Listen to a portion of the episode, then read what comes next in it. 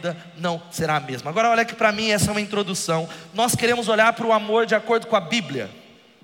O mundo fala de amor, a sociedade fala de amor, as discussões políticas falam do amor ou da falta dela, mas nós precisamos entender que a Bíblia nos chama a amar profundamente. 1 Coríntios 14 diz: sigam o caminho do amor e depois, ou e busquem com dedicação os dons, mas sigam o caminho do amor. A Bíblia diz que o amor seja o nosso maior alvo. Quem pode dizer amém?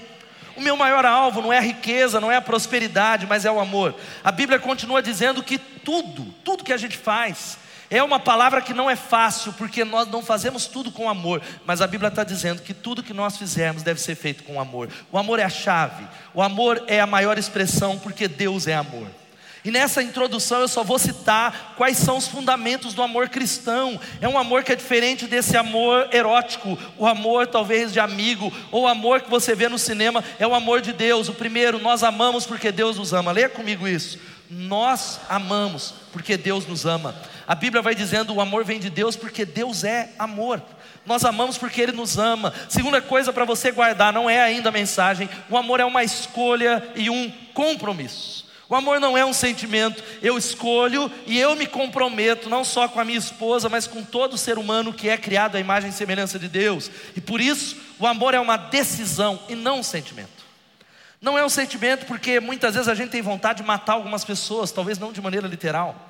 Mas a gente olha para algumas pessoas que são difíceis de serem amadas, e se nós não entendermos que o amor é uma decisão, porque a Bíblia diz, filhinhos, não amemos de palavras nem de boca, mas em ação e verdade. Uma outra coisa, o amor, vamos repetir isso: o amor é uma habilidade intencional.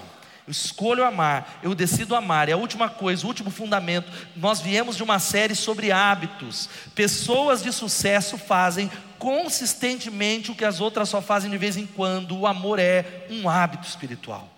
É um hábito, por isso que Hebreus vai dizendo: continuem a amar uns aos outros como irmãos em Cristo. Continuem, continuem. Por isso eu quero convidar você a abrir a sua Bíblia e nós vamos falar sobre amor que eu preciso. Você pode dizer amor que preciso? E mais uma vez, eu sei que você se assentou, fique em pé e abra a sua Bíblia em 1 Coríntios 13. 1 aos Coríntios, capítulo 13, nós vamos ler todo o capítulo. E antes de ler o texto, deixa eu falar algo que eu falei nessa manhã de todo o coração. Nessa manhã, com muito temor e tremor, preparando essa mensagem, uma das mensagens mais difíceis de ministrar por uma razão, porque quando nós avaliamos a nossa vida no espelho de 1 Coríntios 13, se você sinceramente, e esse é o objetivo da palavra, não que você vá embora derrotado, mas aplique a você, não tem como você dizer tá joia, mas dizer Deus tenha misericórdia de mim. Então eu te encorajo a fazer o seguinte, porque enquanto eu for pregando, a tendência, a minha tendência, a sua tendência é olhar para as pessoas ao nosso redor. Minha mulher está amando pouco cutucar o marido, ou miserável que não ama, ou meu pastor não me ama, meu líder não me ama, sei lá não me ama, as pessoas não me amam, mas o objetivo é olhar para 1 Coríntios 13 e dizer: Deus é um espelho, aonde eu vou avaliar toda a minha vida, não importa se você é evangélico, se é a sua primeira vez, toda a minha vida. E diz assim, 1 Coríntios capítulo 13: Eu passo agora a mostrar-lhes um caminho ainda mais excelente. Ainda que eu fale as línguas dos homens e dos anjos, se eu não tiver amor, eu serei como o sino que ressoa ou como o prato que retine. Ainda que eu tenha o dom de profecia e saiba todos os mistérios e todo o conhecimento e tenha uma fé capaz de mover montanhas, se eu não tiver amor, eu nada serei. Ainda que eu dê aos pobres tudo o que eu possuo e entregue o meu corpo para ser queimado, se eu não tiver amor, nada disso me valerá. O amor é paciente, o amor é bondoso, não inveja, não se vangloria, não se orgulha, não maltrata, não procura seus interesses, não se ira facilmente, não guarda rancor. O amor não se alegra com a injustiça, mas se alegra com a verdade. Tudo sofre, tudo crê, tudo espera, tudo suporta. O amor nunca perece mas as profecias desaparecerão, as línguas cessarão, o conhecimento passará, porque em parte conhecemos, em parte profetizamos. Quando, porém, vier o que é perfeito, o que é imperfeito desaparecerá. Quando eu era menino, eu falava como menino, eu pensava como menino e raciocinava como menino, mas quando me tornei homem, eu deixei para trás as coisas de menino. Agora, pois, vemos apenas um reflexo obscuro como em espelho, mas então veremos face a face. Agora conheço em parte, então conhecerei plenamente, da mesma forma como eu sou plenamente conhecido. Assim permanecem agora estas três: A fé, a esperança e o amor. O maior deles, porém, é o amor. Que Deus abençoe a sua palavra. Repita comigo e diga assim: assim permanecem agora. Estes três: a fé, a esperança e o amor. O maior deles, porém, é o amor. Vamos orar mais uma vez. Pai, obrigado pela palavra tua. A tua palavra é espelho, a tua palavra é espada, a tua palavra é bálsamo, a tua palavra ela muda a nossa vida. E eu clamo a ti por uma revolução nesses 40 dias, como o Senhor fez nessa manhã, nos confronta, nos restaura, edifica o teu povo e fala conosco. Eu clamo que o Senhor traga a nós arrependimento, mudança e nos ajude a fazer o que o Senhor nos chamou a realizar. Capacita-nos, glorifica o teu nome e edifica a tua igreja. É a minha oração no nome de Jesus. Amém, amém. Você pode se assentar?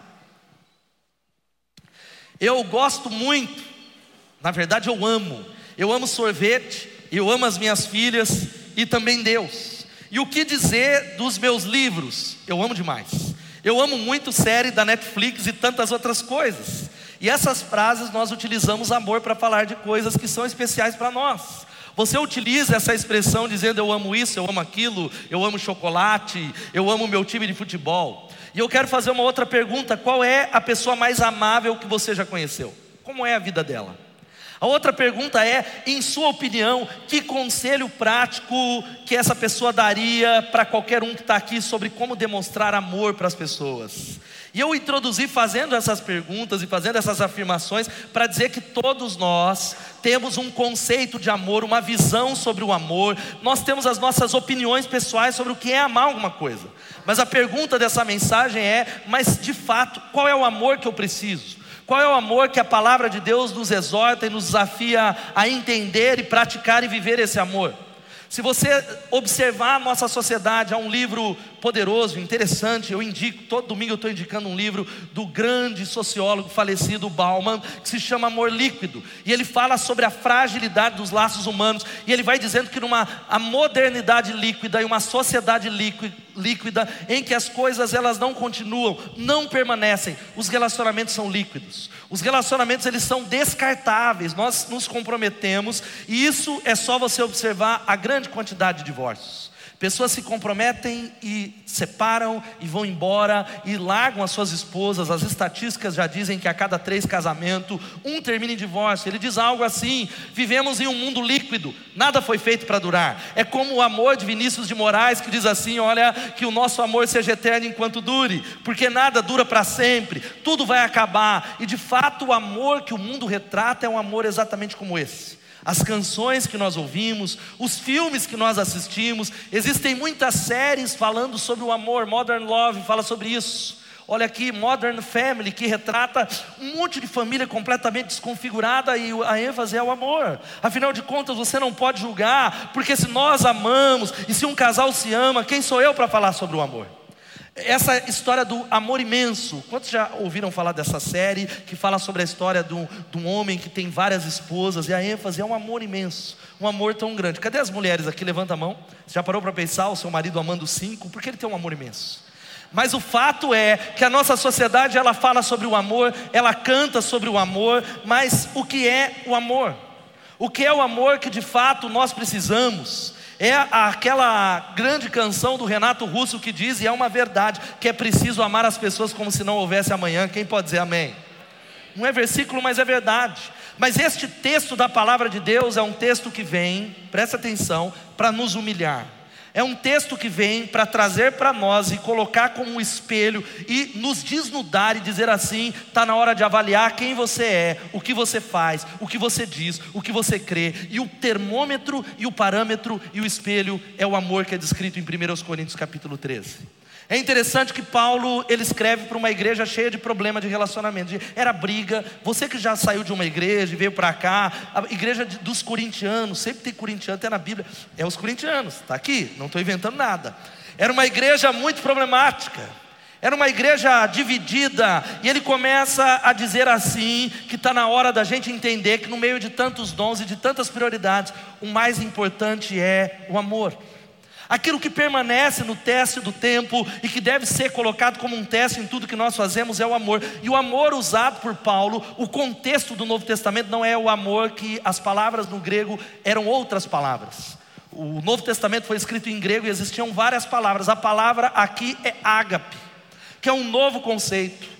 É um amor que transcende completamente todas as ideias e expressões humanas, porque é um amor que transcende, porque é o amor doação. É um amor que procura o bem do outro em primeiro lugar. É um amor aos desajustados, aos indignos, aqueles que não merecem. E seria bom nessa noite, eu vou te dar três conselhos, três verdades, a gente avaliar a nossa vida de acordo com a palavra de Deus avaliar, porque o fato é que nós temos tanta tecnologia, quem concorda que o mundo está cada vez coisas mais fáceis, conforto. A gente não precisa nem sair de casa mais, nem para fazer compra, até para fazer exercício tem no YouTube, tantas coisas, as distâncias são encurtadas, mas nunca nós vivemos em um mundo tão egoísta no mundo cheio de violência, e que o amor talvez é algo que nós precisamos desesperadamente. E a palavra de Deus para nós é essa: que tudo que nós fizermos seja feito com amor. Quem está entendendo, diga amém. Que o alvo seja o amor no mundo que precisa de transformação, no mundo que precisa conhecer o amor de Jesus, porque Deus é amor. O R.C. Sproul, o grande teólogo, ele dizia algo que a gente precisa guardar e sair daqui humilhado, animado e encorajado, de que a vida cristã sem amor é um exercício de futilidade. Vir para a igreja, ser um líder, pregar no púlpito, cantar, não importa o seu pedigree ministerial, a vida cristã sem amor é um exercício de futilidade, nada vale, nada valerá. O amor que eu e você precisamos não é um sentimento, é um mandamento. Quem pode dizer amém? Agora, o que, que eu preciso fazer para viver esse amor, pastor? É interessante que Paulo ele começa a falar algumas coisas. Ainda que eu fale língua dos homens, que eu pregue, que eu possa arrebatar as multidões, se eu não tiver amor, eu serei, sabe o que? Como um sino que retine, ou como um prato que faz barulho. Eu é mais ou menos isso. Você se irritou, mas Paulo está dizendo que se eu não tiver amor, é como esse som nada vale. Ele continua dizendo que, ainda que eu tenha o dom de profecia, que eu fale em mistérios, louvado seja Deus, que eu tenha todo o conhecimento, e eu tenho uma fé, e a fé é importante. Quantos creem que a fé é importante? Sem fé é impossível agradar a Deus. Ele diz que ainda que eu tenha essa fé, capaz de mover montanhas, se eu não tiver amor, eu nada serei. E ele diz que ainda que eu dê aos pobres tudo o que eu tenho, que eu dedique a minha vida a servir as pessoas, eu dei o meu corpo para ser queimado. Se eu não tiver amor, nada disso valerá. E o fato é que a Bíblia está chamando todos nós aqui a concentrar a nossa vida naquilo que é mais importante. Você tem a tentação de gastar energia e tempo com coisas irrelevantes e que não irão permanecer. Paulo está nos chamando e dizendo assim: se concentre naquilo que mais importa, e o que vai permanecer, o maior, porém, é o amor. E eu quero falar com você sobre três verdades fundamentais sobre o amor. Fáceis, nós já ouvimos, nós sabemos, mas vale a pena repetir essas três verdades. A primeira delas é essa: a maior maneira de viver é amar. Vamos falar isso todos juntos? E em nome de Jesus é o nosso desafio e é o meu desafio. Faça disso a sua grande prioridade. Faça disso o seu grande objetivo, faça disso o seu propósito. Ainda que eu fale a língua dos homens e dos anjos, se eu não tiver amor, nada vai valer, porque o amor é o bem maior da vida. Sem amor, não importa o alcance do meu ministério. Sem amor, não importa o quanto de dinheiro tem na minha conta, o quanto eu seja bem sucedido, o quanto seguidores eu tenha. Se eu não tiver amor, não importa, não há valor, a Bíblia está dizendo. Há um valor passageiro, há um valor que talvez não transcende, há um valor que tem uma alegria que vai e passa, mas ele está dizendo que amar é desejar e fazer o melhor para o outro. Mas agora olha aqui para mim, a gente não consegue nem dividir o controle com a esposa. A gente não consegue, na hora de, do prato, do pedaço de bolo que sobra na geladeira, a gente corre o risco de comer. Que dirá desejar e colocar o outro em primeiro lugar? Que dirá servir as outras pessoas? Agora é muito interessante que Paulo começa, você precisa voltar no capítulo 12, falando que essa igreja era uma igreja que havia uma briga. Uma briga de gente dizendo: seu dom é menor que o meu, porque eu faço milagres, eu falo em línguas, eu ressuscito mortos, eu sou de Paulo, eu sou de Apolo, eu sou de Jesus. Os mais espirituais eram de Jesus. E ele começa a ensinar os dons espirituais que edificam o corpo. Ele fala sobre o corpo de Cristo, ele fala sobre essa efetividade, mas ele diz que essa competição que tinha lá atrás continua hoje, continua na rede social, continua nas empresas, continua dentro de casa, continua entre partidos políticos, e ele começa a dizer que o caminho é o amor, porque a motivação para o sucesso leva a gente a não amar as pessoas. Quantos aqui querem ter sucesso? Diga amém. Mas, pastor, como amar alguém que pode pisar na minha cabeça no trabalho? Como amar um vizinho que não se importa? Como amar uma esposa que é a minha inimiga? Como é inimiga, porque tem gente que está dormindo com o inimigo, ele se dá bem com todo mundo, menos com o cônjuge. Como é que eu amo? E Paulo ele começa a dizer algo que a motivação é o amor. Nós precisamos fazer as coisas com a motivação plena no coração do amor. Por exemplo, quantos aqui lideram célula? Cadê os líderes que estão nesse culto? Levanta a mão. Uma boa, a maioria está vindo de manhã. Supervisor puxa também uns para a noite. Sabe o que, que leva alguém a liderar célula? Sem dúvida nenhuma, o amor o amor a Deus e o amor às pessoas. Se não é essa a motivação, nós desistimos, se torna algo que nos esgota, se torna algo pesado demais, mas é o amor a Jesus que diz assim: vocês serão meus amigos quando vocês fizerem o que eu vos mando, e o que eu mando vocês fazerem é amar as pessoas, é darem fruto. Há uma história que diz que no corre-corre de um terminal rodoviário, algumas pessoas derrubaram um tabuleiro de maçãs do amor, esparramando tudo pelo chão. Somente um homem parou para ajudar a pequenina vendedora. Ele recolheu as frutas e percebeu que aquela menina era cega. Gentilmente ele ajudou ela a levantar o tabuleiro, as maçãs, verificou que várias frutas se estragaram e a menina ficou muito apreensiva. E disse assim: Minha mãe vai ficar muito triste, ela vai me matar. E o moço falou: Não se preocupe, minha querida, eu pago as maçãs. Pagou, abraçou, se despediu, mas ela chamou e falou assim com ele: Moço, é você que é Jesus? Ele disse: Não, querida, eu sou um dos amigos dele, porque a Bíblia diz que nisto conhecerão que vocês são meus discípulos, se tiveres amor uns pelos outros. Louvado seja o nome de Jesus.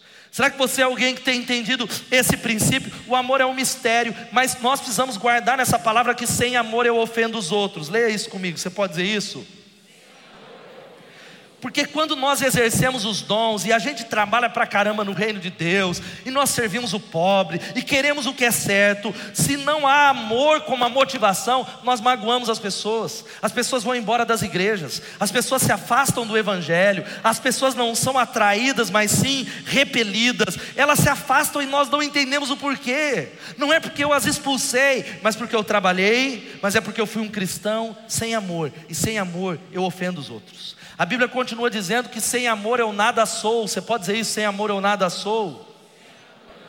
É interessante que o texto continua dizendo que, ainda que eu tenha dom de profecia e saiba mistérios e tenha essa fé, se eu não tiver amor, eu nada serei. A Bíblia está dizendo não simplesmente que tudo que eu faço não vale nada, mas está dizendo que eu perco o meu significado na vida a minha essência, eu me transformo numa nulidade diante de Deus. Deus me ama, mas Deus está falando: você não está existindo, você perdeu a sua essência, a sua existência, porque só existe se for em Deus. E Deus é amor, a existência então precisa ser baseada no amor. Louvado seja o nome de Jesus. Quantos estão entendendo? Digam amém.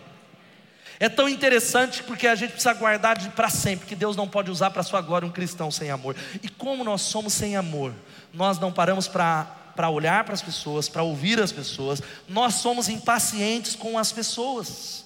E o significado de ser cristão é amar intensamente todas as pessoas. Amar intensamente aqueles que são difíceis de serem amados. É, gente, eu tinha esquecido algo, mas agora já foi. Eu... A outra coisa que a gente precisa entender é que sem amor eu não ganho nada. Você pode dizer isso, sem amor eu não ganho nada? O versículo 3 está falando que se eu não tiver amor, nada disso vai me valer. É como os espíritas que dizem que fora da caridade não há salvação. Parece algo, é claro que é melhor fazer do que não fazer, mas a Bíblia está dizendo: ainda que eu dê o meu corpo para ser queimado, dê tudo para os pobres. Se a motivação não for o amor, não vale nada, não presta, é zero, é uma nulidade. Qual é a sua motivação? O texto da mensagem que não está ali na tela diz que assim não importa o que eu diga, no que eu creia e o que eu faça, sem amor eu estou falido. Repita comigo e diga assim: assim não importa o que eu diga, no que eu creia e o que eu faça. Sem amor eu estou falido. Isso mexe muito com tudo que a gente faz. É como se Deus estivesse falando: tudo que vocês fazem não vale nada. Porque se o que eu digo, tudo bem. Porque a gente tem muita gente, papagaio, até papagaio fala. Quem concorda com essa frase? Aquele lá só sabe falar. Mas a Bíblia vai mais profundo, dizendo: não importa o que você diz, mas também não importa o que você crê. E nós ensinamos, e é uma verdade, que crer corretamente é muito importante. Mas aí a gente diz, mas pastor, tudo bem, tem que falar, crer e fazer. Quantos creem que isso é verdade? Diga amém. Mas Paulo está dizendo: não importa o que eu diga, nem o que eu creia, nem o que eu faço, se não há amor, eu estou falido. Eu não sou nada. E a segunda coisa que a gente precisa aprender, a segunda verdade é que o amor valida a minha fé. O amor não, não só é o principal, é o melhor, o amor é o que valida aquilo que eu creio, é que é o carimbo da minha fé. Eu estive numa reunião na sexta-feira com alguns empreendedores na igreja e foi num condomínio e eu tentei entrar no condomínio com pressa e tinha uma fila e aí cheguei lá, o cara, por favor, qual que é o seu nome? É, pega seu RG, etc e tal. E eu falei, poxa, eu não posso entrar, é, eu, eu, entro tão tranquilo no Mário Dedini, eu entro tão tranquilo lá nos... E aqui precisa de tudo isso, porque num condomínio fechado, você tem que provar quem você diz que é. Não é chegar, e da mesma maneira, preste atenção: se o amor é tão importante, se o amor é tão insubstituível, eu devo saber o que ele é, o que é o amor. É tão interessante que esse texto vai dizendo que o amor ele sai da teoria e entra na vida. E nós vamos lá para aqueles capítulos, os versículos de 4 a 7. O amor que a palavra de Deus diz, presta atenção, se você está com a Bíblia aberta, ele, é, ele apresenta características. Ele tem ações, ele não é balela, ele não é esse papo da televisão, dos partidos, de que olha, ame as pessoas, o que importa é amar, sendo que as pessoas não sabem o que é o amor. Elas estão falando, ah, eles se amam, então tá jóia, mas será que nós sabemos o que é o amor que a Bíblia mostra? Será que nós sabemos esse tipo de amor é algo que tem a ver com ação? Que transforma tudo. A pessoa que ama, quantos querem amar mais, digam amém. Ela se comporta de uma determinada maneira, ela faz ou não faz. O amor é o que ele faz. Repita comigo e diga: o amor é o que ele faz. O amor ele coloca o bem do outro, e esse é um grande desafio acima do nosso. O amor verdadeiro é o que está no texto que lemos várias vezes aqui. Filhinhos, não amemos nem de palavra nem de boca, mas em ação e em verdade, em atitudes verdadeiras. Mas ele é algo que Deus fala, ele derrama, é derramado em nós através do Espírito Santo.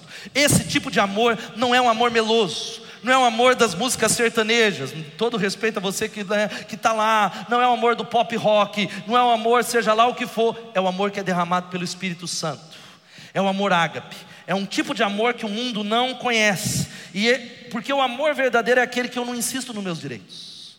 A gente quer ser profundo no amor, mas a gente precisa entender algo antes de falar isso, de que a igreja é a comunidade do amor. Repita e diga: a igreja é a comunidade do amor. A família do cristão precisa ser a família do amor. Nós precisamos ser conhecidos pelo nosso amor no nome de Jesus. E o amor valida a minha fé por causa de algo que você precisa entender: que este amor tem a ver com atitudes que se tornam habituais. Quanto mais eu pratico e incorporo na minha vida, mais eu amo, pela constante repetição. Não é por coincidência que os versículos de 4 a 7 é um retrato de Jesus. A Bíblia está dizendo que o amor é paciente, o amor é bondoso. Troque isso aí por Jesus. Jesus é paciente, Jesus é bondoso, Jesus não inveja, Jesus não se vangloria, Jesus não se orgulha, Jesus não maltrata, Jesus não procura os seus interesses, Jesus não se ira facilmente, não guarda rancor, Jesus não se alegra com a injustiça, mas se alegra com a verdade. Agora, se você quer saber se você é um crente que ama de verdade, troque o seu nome por essa palavra. Diga assim: Ricardo é paciente, Tote é bondoso, Tote não inveja, Felipe não se vangloria, Edmilson não se orgulha, não maltrata, é, Pedro não procura os seus interesses, coloque seu nome aí, Ângelo não guarda rancor, não se alegra com a injustiça, se alegra com a verdade, tudo sofre, tudo crê, tudo espera e tudo suporta, porque o amor faz vencer trevas em nós, nos outros e as trevas que estão em Deus. Primeiro, o amor ele faz algo muito profundo que tira as trevas que estão em nós. Repita comigo e diga assim: o amor tira as trevas que estão em nós. Porque quanto mais a gente começa a andar com Deus, é um negócio assustador, é algo maravilhoso, mas quando a gente vai para os 40 dias de amor, a gente começa a ver um monte de coisa que não presta dentro da gente, porque é um egoísmo. Eu começo a ver que eu não amo tanto quanto eu falo, os irmãos, a minha esposa, e nem as minhas filhas, e há um pânico, mas conforme eu vou deixando o amor de Deus fazer os efeitos em mim, porque eu amo a Deus, as trevas vão saindo. Quando estou entendendo, digo amém. O amor tira as trevas porque o amor simplesmente não faz algumas coisas, ele não se entrega ao ciúme.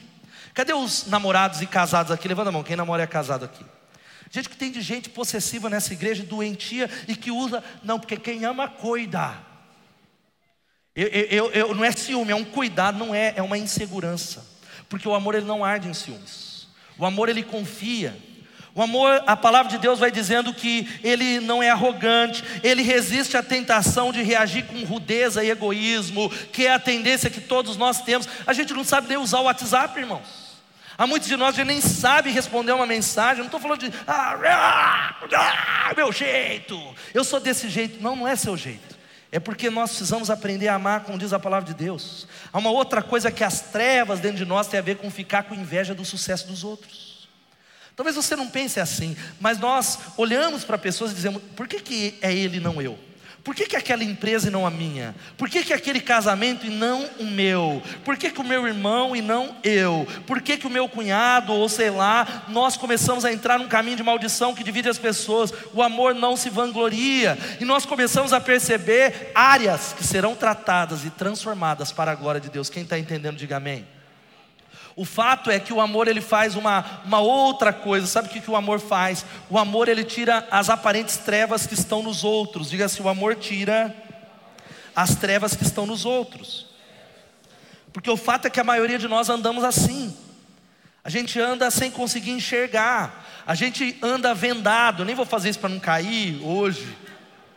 Mas nós, o que leva a gente à falta de amor, e você vai concordar comigo, é o pecado das outras pessoas, porque existem pessoas que nos irritam. Quem concorda, levanta a mão. Tem pessoa que irrita a gente.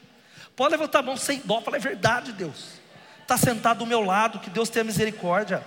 Há pessoas simplesmente que não fazem isso só de maneira proposital, mas é desenfreado. É gente que eu sei disso, que ele está chegando no corredor, você não faz, mas fala, fala, ixi, ixi, lá vem aquela mulher, meu Deus, eu não aguento ela, e fala, e fala, e aí você, de Deus, aí você fala, aham, aham, miséria, meu Deus do céu, não para de falar. Eu sei que é só comigo que acontece isso.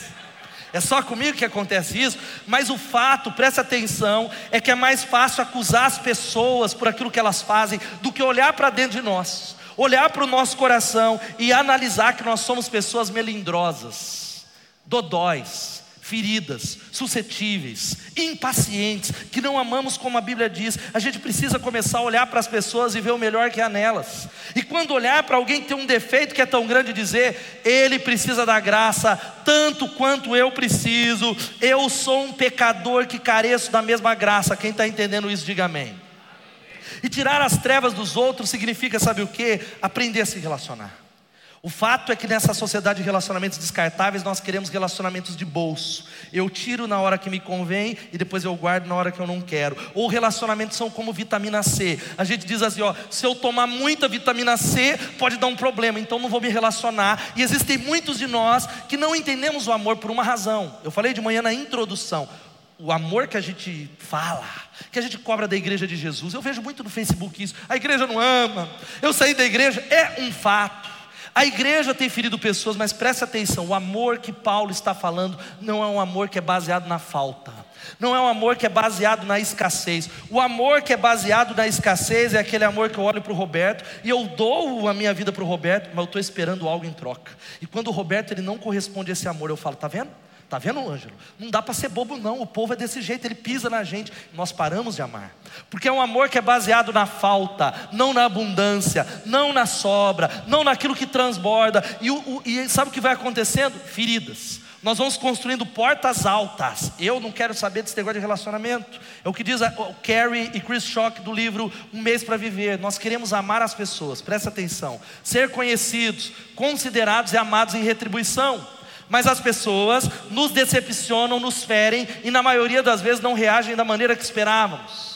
Assim decidimos ficar na defensiva, dizendo a nós mesmos que não precisamos das pessoas, muito embora o nosso coração diga o contrário. Amar sempre significa arriscar-se a sentir dor. Sabe por que, que é assim? Porque Deus criou você para amar. O amor é o maior da vida, louvado seja Deus.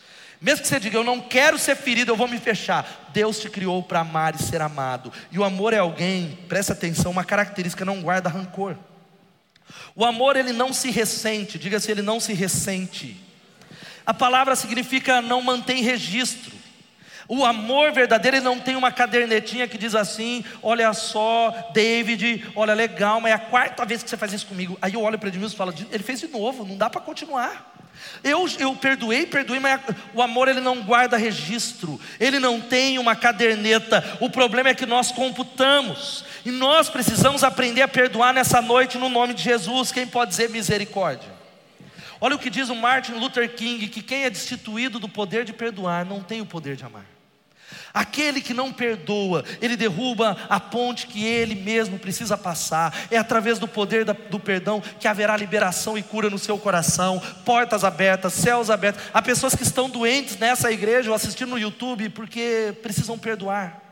Há pessoas que estão talvez amarradas financeiramente. Ah, mas eu, eu, eu organizo as minhas finanças, eu, eu até sou dizimista, sou generoso, por causa da falta do perdão, por causa de mágoas, coisas de 10 anos atrás, coisas do passado. E a gente começa a saber fazer o que? Somos entregues aos torturadores. Então o amor ele tira as trevas que estão em nós, as trevas que estão nos outros e as aparentes trevas que estão em Deus as trevas que estão em Deus, porque o amor divino capacita você a suportar. Que trevas são essas que estão em Deus, pastor? O que eu tenho visto são pessoas, jovens, adultos crentes, que na primeira tempestade ele abandona a casa de Deus, na primeira dificuldade, na hora que o barco balança, na hora que entra uma pequena dificuldade, eles começam a dizer assim: Eu não estou entendendo por que, que Deus fez isso comigo.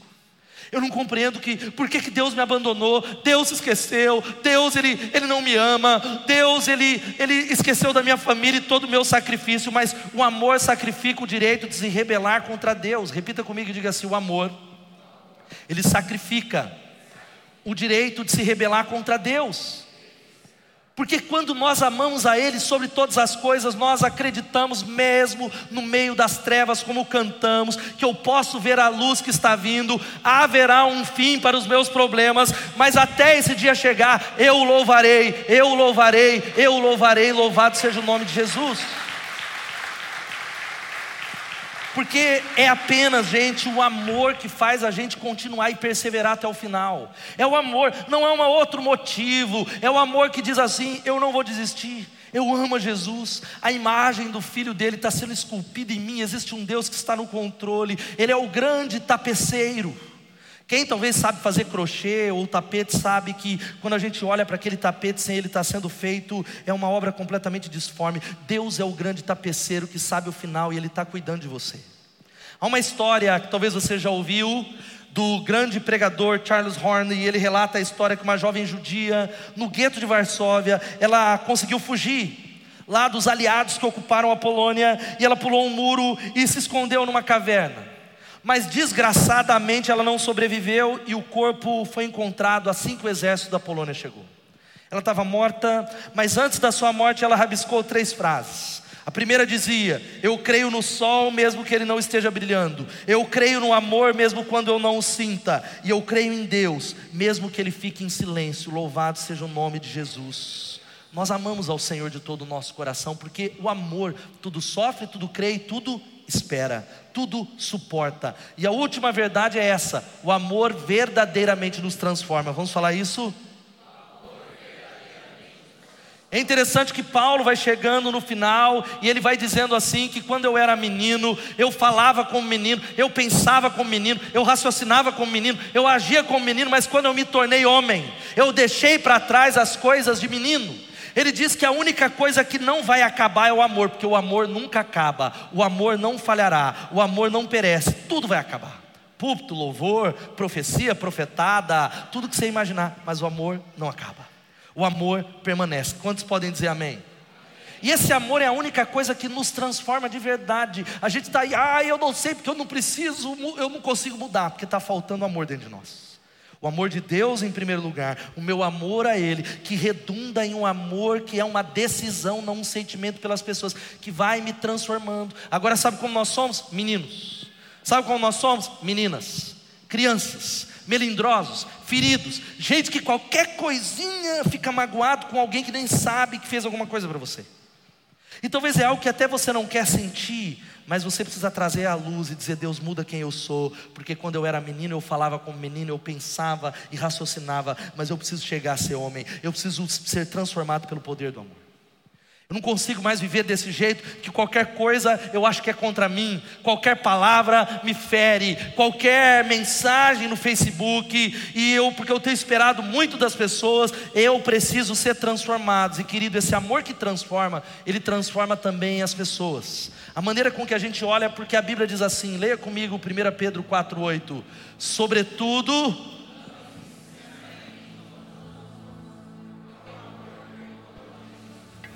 A Bíblia tem uma outra versão que diz que o amor ele cobre uma multidão de pecados.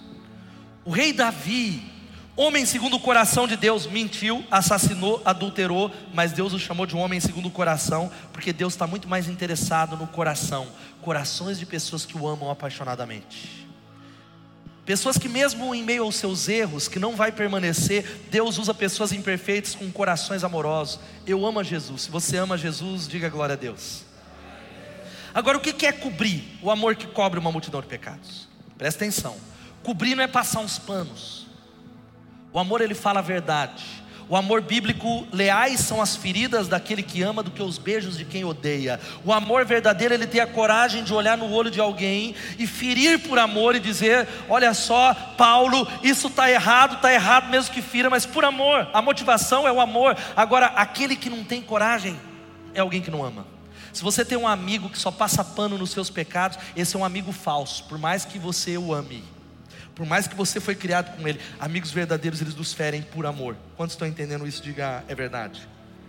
Agora, cobrir não é passar pano, cobrir, presta atenção, é entender que o amor de Jesus por você na cruz pagou os seus pecados, amém?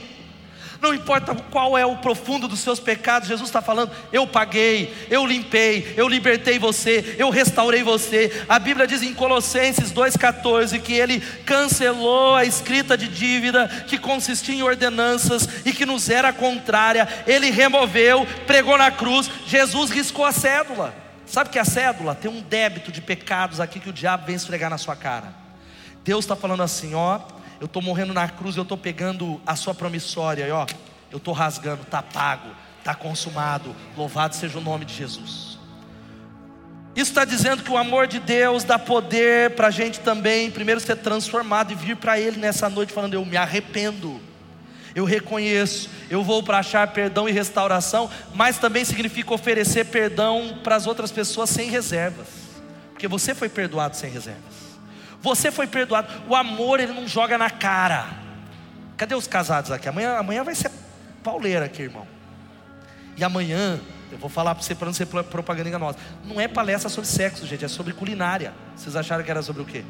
É coloca uma pimenta no seu casamento, é para eu e Elô vamos cozinhar um peixe, brincadeira.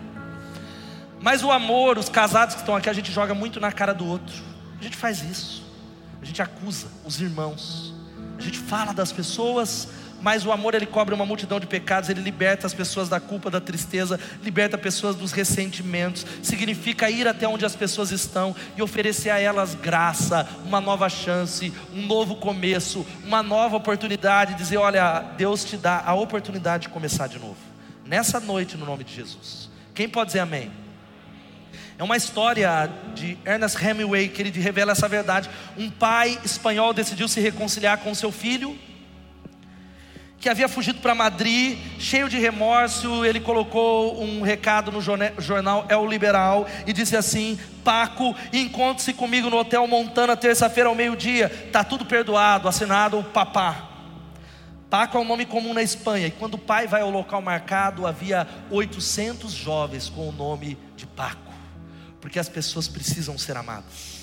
As pessoas estão procurando amor e nós precisamos olhar e o amor ele ele tudo espera, ele sempre espera o melhor. A banda já pode subir aqui. Você é alguém que sempre espera o melhor das pessoas? Você fala esse miserável marido é 20 anos, nem espero mais nada. Agora não é a maldição das expectativas, é esperar o melhor.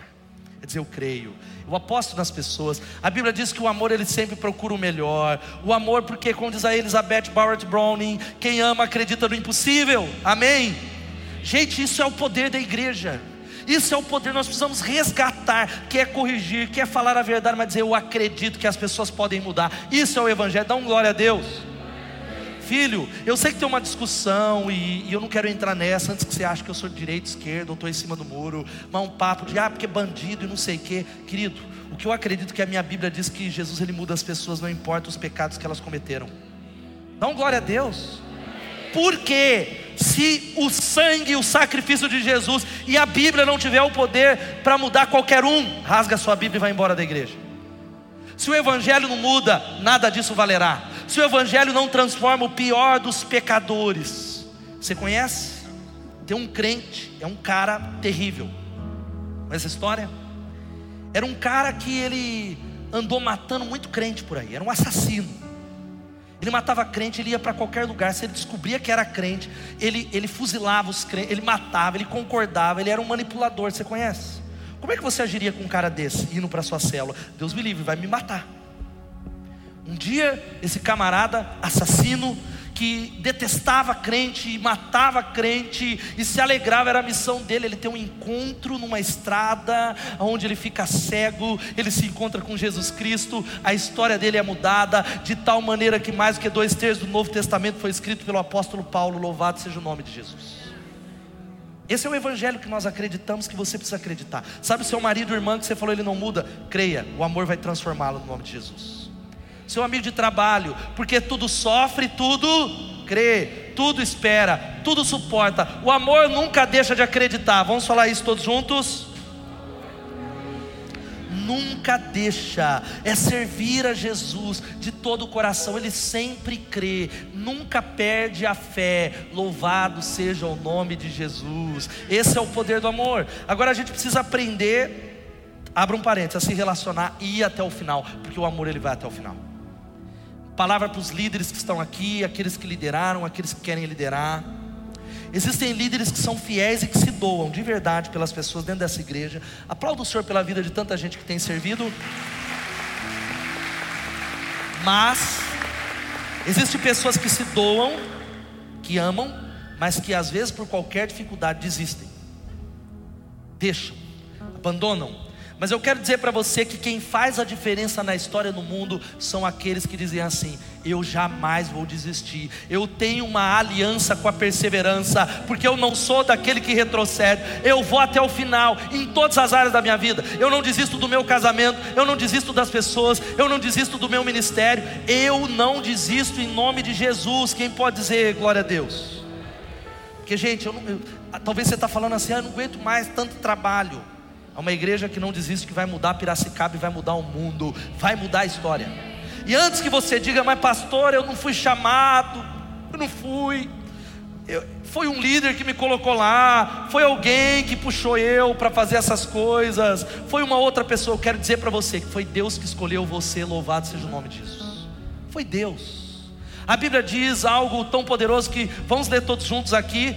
Vocês não me escolheram, mas eu os escolhi para irem e darem fruto, fruto que permaneça, a fim de que o Pai conceda a vocês o que pedirem em meu nome. Há um privilégio para aqueles que entendem. Isso não só vale para a liderança, você que é um crente em Jesus, Ele escolheu você para dar fruto. Louvado seja o nome de Jesus. Não desista, não volte atrás. Eu fecho essa mensagem dizendo algo que vamos fazer isso nesses 40 dias. Amar profundamente as pessoas. Porque a vida não é sobre realizações, é sobre relacionamento. Todos os troféus que a gente tem vai ser jogado no lixo um dia. Você precisa entender que lá no céu, e Deus vai nos levar, Ele não vai chegar e falar: Uau, Mariângela, quantos seguidores você teve no YouTube? Até eu fiquei com inveja, eu não tinha tantos. Uau, Felipe e Andressa, que mansão maravilhosa que vocês moraram. Uau, Uau, olha Edmilson, que empresa que você erigiu no Brasil. Não, não, não. Ele vai perguntar onde estão as pessoas que eu coloquei para você amar. O que é que você fez com amor? Agora, amor se soletra com tempo, porque tempo é a vida. A gente quer amar as pessoas. Quantos querem amar as pessoas? Diga, ah, eu quero.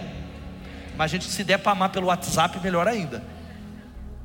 Se der para amar de um outro jeito, mas eu quero dizer para você que o presente mais desejado é amar, porque quando a gente dá o tempo da gente, a gente sacrifica uma parte da nossa vida, e isso é muito difícil.